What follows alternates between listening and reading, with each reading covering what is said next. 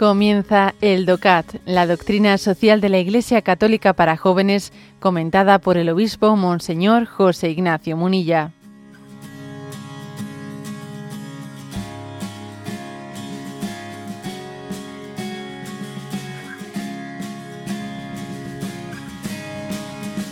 Punto 87 de este compendio de la doctrina social de la Iglesia. Dice así, ¿qué significa bien común? Y responde, el bien común es, según el Concilio Vaticano II, el conjunto de condiciones de la vida social que hacen posible a las asociaciones y a cada uno de sus miembros el logro más pleno y más fácil de la propia perfección. El fin del hombre es cumplir el bien y el de la vida social es el bien común el bien común se puede considerar como la dimensión social y comunitaria del bien moral. El bien común señala tanto el bien de todo hombre como el bien de todo el hombre. El bien común necesita ante todo un contexto de orden estatal que funcione, tal y como lo dispone el Estado de Derecho, ya que en él se, deberán satisfacer los fundamentos naturales de la vida, en este marco tienen cabida los derechos humanos a la alimentación, la vivienda, la salud, la educación y el acceso a la educación. Junto a estos ha de reinar además la libertad de opinión, de reunión y de religión. En este punto coinciden las demandas del bien común con los derechos universales del hombre. O sea que se dan aquí dos pequeñas definiciones de qué es el bien común. Una que está tomada de la Constitución Gaudium et Spes número 26 del Concilio Vaticano II, que dice, ¿eh? os lo recuerdo lo que hemos leído, ¿no? El es el es bien común, el conjunto de condiciones de la vida social que hacen posibles a las asociaciones y a cada uno de sus miembros el logro más pleno y más fácil de la propia perfección. Por lo tanto, eh, eh, lo específico del bien común es mm, cómo llegar a la perfección. Pero ojo, cómo llegar a la perfección o a la santidad, ¿no? A, lo que Dios quiere de nosotros. Pero tiene que ser cómo hacerlo tanto a los individuos, ¿eh? a las personas, como a las asociaciones. O sea, en ambos aspectos, digamos, personal y comunitario. Que, que esta es la clave, ¿no? De cómo integrar ambas cosas. Porque, por desgracia, eh, pues en los contextos culturales en los que en los que estamos hemos, hay, existe el riesgo de o un estatalismo que lo que valora es lo público en detrimento de, eh, de, lo privado o de la iniciativa privada a la que se le mira con malos ojos o el individualismo, ¿sabes? El individualismo que sálvese quien pueda y y a, lo que pase eh, al conjunto de la sociedad no es, no es mi problema, o sea, ni estatalismo ni individualismo, sino entender que el bien de las asociaciones y el bien de los de las personas eh, que lo que lo forman van van a una, no pueden contraponerse una cosa a la otra. Eh.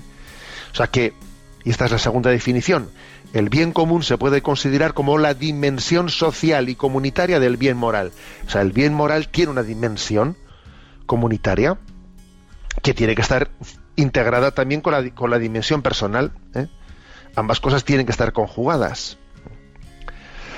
Bueno, eh, dice también aquí este punto un matiz que me parece luminoso, que el bien común tiene que señalar el bien de todo hombre y de todo el hombre.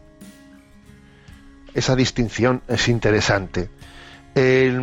hay que buscar, el bien común tiene que buscar el bien de todo hombre. O sea, no solo de algunos, de algunos, sino de todos. Nuestra, nuestra sospecha equivocada es la de decir, bueno, mm, es que si mi bien va a ser el mal para el otro, y el bien del otro va a ser mi mal. Luego, a ver quién tira más de la manta, quién tira más de la cuerda, ¿eh? y, el que más fuerza tenga es el que va a perder. No, no eso, no, eso no es verdad, eso es mentira, es mentira. Eso de que a más, a más bien del prójimo, menos bien para ti, es falso. Y viceversa, ¿eh? es falso. el bien o es de todos o no va a ser tuyo tampoco. Es de todo hombre. Pero también es, dice, en segundo lugar, no solo bien de todo hombre, sino el bien de todo el hombre. O sea, de todos los, o sea, tiene que ser un bien en todos los aspectos, no únicamente en un aspecto de tu vida. Es todo el hombre, todos los aspectos de tu vida los que tienen que recibir un bien, no solo un bien material en detrimento de un bien espiritual, por ejemplo, no. Es que lo que sea bueno para ti tiene que ser bueno para no solo para tu cartera, sino para tu alma.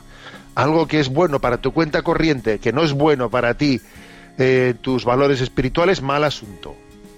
No solo el bien para todos los hombres, sino para todo el hombre, para todas las dimensiones de tu vida.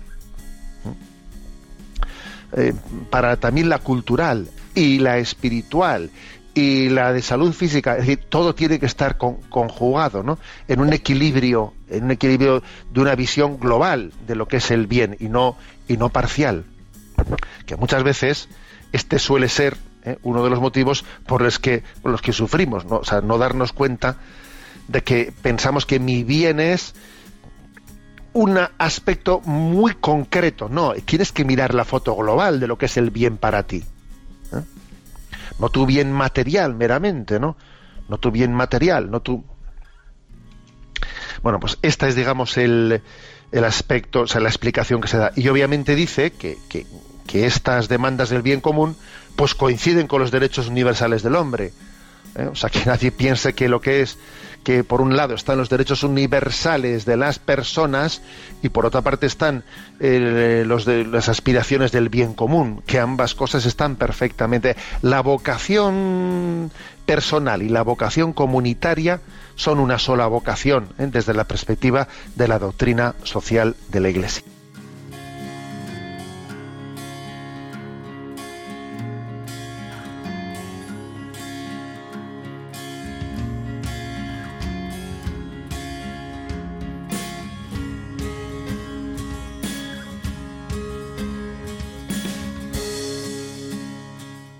Has escuchado el DOCAT, la doctrina social de la Iglesia Católica para jóvenes, comentada por el obispo Monseñor José Ignacio Munilla. Encuentra todos los audios en radiomaria.es.